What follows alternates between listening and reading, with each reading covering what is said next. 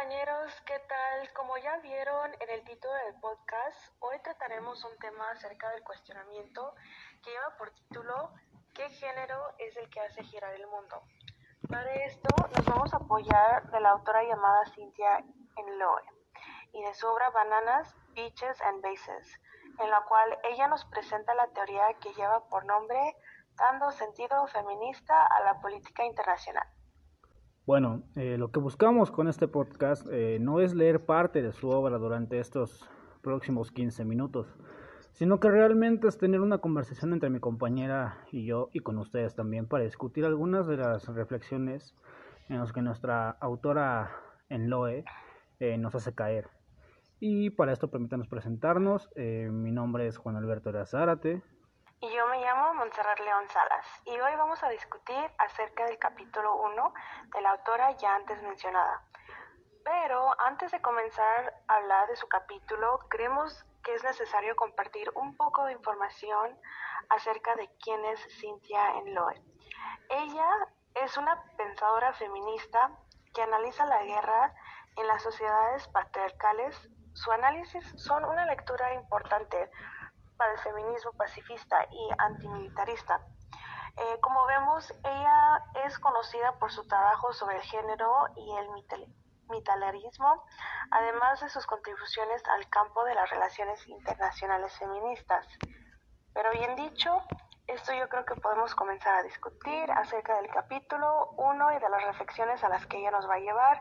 y de nuestras propias reflexiones también, este, abarcando el tema y aportando también a, lo que nos, nos comenta este, Cintia. Bueno, eh, en esta primera sección eh, y en el primer subtema del capítulo 1, eh, Cintia nos comienza a hablar acerca de cómo las relaciones más importantes que rigen en nuestro sistema en el que vivimos son hechas por y para hombres, pero no solamente para cualquier hombre, sino que fueron creadas para hombres pertenecientes a, la élite, ¿sí? estos hombres blancos llenos de privilegios que solo ellos pueden disfrutar eh, haciendo que el papel de la mujer sea nulo y prácticamente invisibilizado, también convirtiéndolo así en un grupo vulnerable. Más eh, también nos pone un claro ejemplo de las vacaciones eh, de mujeres europeas en las que ellas mismas eligen su lugar de destino eh, a Jamaica, ya que el clima de ese país es agradable para ellas y su estancia ahí ayuda a crecer la economía de, del país, puesto que el dinero que obtiene como camarera en su país de origen hace que ella pueda gastar aún más llevando el puesto que tiene eh, a otro nivel. También eh, esta parte es demasiado interesante ya que para analizar por qué podemos llevar, por qué podemos ver a una mujer pagando sus vacaciones con su propio dinero y haciendo cosas que quizás solamente los hombres pueden o podían hacer, ¿no? Ahora ya es muy normal que las mujeres disfruten de, de, su vida, de su sexualidad en un país extranjero y gozando de privilegios económicos sin ningún problema. Más sin embargo, esto para los hombres resulta ser una verdadera humillación, por así decirlo, ya que una mujer no puede y no debe hacer lo mismo que un varón hace, pero la siguiente pregunta es el por qué el sexo masculino se encuentra en este sentimiento de humillación y no acepta la equidad e igualdad de género. Bueno, francamente no lo sabemos con exactitud, pero precisamente es el mismo sistema patriarcal en el que estamos envueltos que hace que los hombres se sientan atraídos por menospreciar el valor femenino. Al menos así lo menciona nuestra autora aunque esto va más allá de una lucha de géneros. Y ahora en el capítulo 2, un subtítulo, este, ella nos presenta el caso de Ola, lo que lleva lo que ella ve durante lo que fueron las audiencias del Congreso sobre el asunto de Irán, donde ella una tarde prende su televisión para mirar las audiencias del Congreso sobre el asunto de Irán, este, donde ella ve a altos militares altos miembros perdón, de la administración de Reagan, los cuales están siendo acusados de vender armas al gobierno iraní y también de canalizar las ganancias a los rebeldes sandidistas de Nicaragua en violencia de la política del Congreso. Bueno, lo que ella nos destaca durante esta reunión es que las audiencias de Irán se anuncian como el evento de la década en la política internacional, ya que nosotros como gente común y corriente vemos, vamos a ver cómo la política exterior realmente se hace.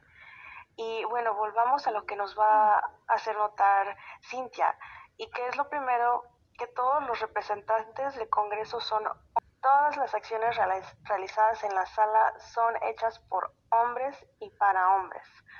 Solo hay unas cuantas mujeres que están presentes en la sala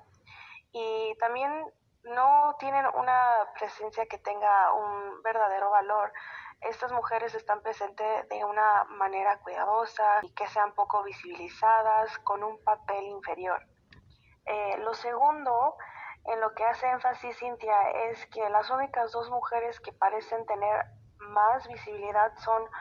Ellen Garwood, es una de las pocas mujeres llamadas a la mesa de testigos. Ella es una conservadora rica que ha donado más de 2 millones de dólares a los contras y la única mujer testigo que se convierte en noticia de la primera plana es Fun Y por último, como tercer punto, tenemos aunado al punto interior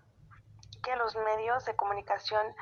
se sorprenden al ver de participación por parte de las mujeres, una participación significativa. Y el siguiente aspecto es que ella hace hincapié en que a pesar de que todos los altos cargos están llenos de hombres, no se suele ver que las mujeres tienen gran peso o que están detrás de todo un proceso complejo. En realidad aportan la mayor parte de la mano de obra, por ejemplo, en oficinas, comunicaciones, envíos de armas, procedimientos tecnológicos y demás. Y ellas hacen que esto sea posible, que sea posible realizar actividades físicas que después serán ejecutadas por el hombre, las cuales incluso en ocasiones están motivadas por el pensamiento de mujeres o esposas patriarcas. Entonces, vemos que ellas son realmente quienes legitimitan este sistema, ya que crean influencia dentro de él y al mismo tiempo, aunque no se le dé la relevancia que merecen, son las que se hacen cargo de realizar todas estas actividades necesarias para un propósito específico con el que se quiere galonadar el hombre. Bueno, eh, entonces con lo que acabas de decir, lo que se puede rescatar es que si la lupa, por así decirlo, se, se, redirecciona a ver con más detenimiento a todas las acciones que hacen las mujeres y se les analiza detalladamente, este, se podrían tener razones eh, suficientes para comprender cómo funciona nuestro sistema político internacional eh, puesto que las mujeres son las que se encargan de mucho potenciarlo, divulgarlo y al mismo tiempo hacer eh, la segunda parte del trabajo, que es realizar eh, actividades que encaminan algún tipo de objetivo del sistema, ¿no? Ahora, Cintia también menciona en este capítulo que cuando las mujeres somos invisibilizadas, esa acción llega a ocultar la feminidad y la masculinidad dentro de la política internacional. También nos describe los diferentes tipos de masculinidad y cómo este término ha ido tomando diferentes significativos a través del tiempo y en diferentes ámbitos dentro de la política internacional. Los hombres que participan dentro de los discursos de Irán contra son escritos como personajes honorables o caballerosos a pesar de la naturaleza violenta de sus conversaciones y sus argumentos. Pero la autora se pregunta si se trataría de una mujer, usarían estos mismos adjetivos para describirla? Y yo opino que la respuesta es clara. Las mujeres no tenemos asignados un rol o un papel en el cual solo está para complementar la masculinidad no contradecirla y no y no este apartar apartarnos de ella sino aportar. La autora continúa este, explicando la manera en el que el sexo masculino ha tenido constantemente que comprobar su masculinidad dentro de la política y de la esfera internacional. Si es cierto esto, entonces que el sexo masculino es más violento por naturaleza, entonces eso explicaría por qué todas las guerras han sido iniciadas por hombres y será esto el efecto de los hombres dentro de la política internacional que constantemente tiene que probar su masculinidad. Y otra pregunta que se hace es, ¿y si la feminidad hubiera tenido un papel dentro del, del ámbito político internacional, ¿qué hubiera sido el resultado? Para nosotros, la feminidad habría aportado una ruta más diplomática en varios de estos casos de guerra. Bueno, eh, francamente sí tiene razón la, autora en decir de que los hombres hemos iniciado más, eh, más guerras en, a lo largo de la historia, ya que, como también se menciona, no hay muchas eh, mujeres que estén dentro de la política. Digo, no hay muchas, hay muy pocas, hay muy pocos casos de mujeres que estén en altos cargos. Por ejemplo, un claro ejemplo ha sido de que al menos conocido. El único cargo alto ha sido en Reino Unido con la difunta Reina Isabel, pero francamente no creo que las demás personas conozcan de otros países. Los han habido, lo repito, por ejemplo, en países como Canadá, Belice, Jamaica, su país de origen, eh, también la Guyana francesa y muchos otros más países pero como dije son muy pocas las, los ejemplos. También eh, por, por, último, en la última sección que es la 4, eh, se menciona que tanto hombres como mujeres eh, se han visto envueltos en campañas de política exterior en representación de sus estados y quizá el mundo se cuestione del por qué lo hacen las mujeres, ya que eso es un trabajo único y exclusivo para los hombres según diferentes maneras de pensar porque mencionan que eh, las capacidades femeninas se ven limitadas por el juicio social al que se pueden enfrentar día con día intentando llenar un lugar que podría hacer un hombre. Aunque, aunque el verdadero problema no es si lo puede hacer o no, sino que la, es la constante comparación que recibe ante un sistema creado por y para varones, evidentemente. También eh, un objetivo principal es que la mujer tome altos cargos y se interese por la política internacional, pero no es precisamente para competir o hacer ver que podría ser lo mejor que un hombre, sino que la autora eh, nos contesta a este interrogante eh, dejando ver clara la realidad, puesto que el sistema en el que estamos viviendo eh, está siendo realmente afectado de manera en el cómo vivimos y afecta a la existencia femenina invisibilizando o haciendo menos o anulando casi casi todo lo que es y todo lo sin embargo eh, hay diferentes organizaciones eh, feministas que han sido una pieza fundamental para que diferentes subsistemas como la prostitución principalmente estén siendo afectados y pierdan de algún modo el poder que tenían antes eh, activistas feministas se opusieran ante estos Menciono esto porque es importante mencionar esta misma parte, ya que la prostitución existe y ha existido desde siempre, es el oficio más, más viejo que hay en el mundo, pero no solamente en nuestro entorno, sino que es una realidad, eh, como lo dije, a nivel mundial. También eh, el impacto del que se habla es demasiado influyente, puesto que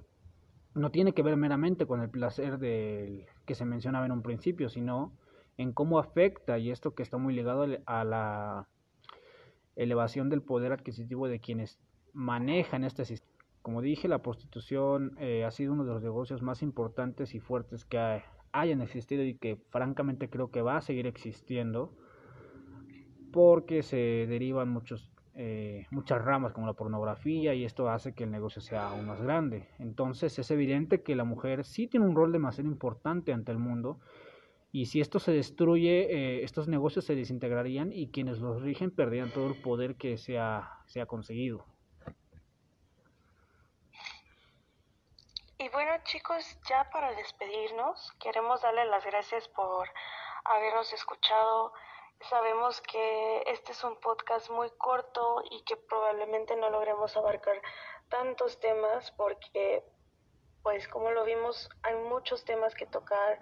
este, acerca del feminismo y el rol que tiene dentro de la política internacional, dentro de las relaciones internacionales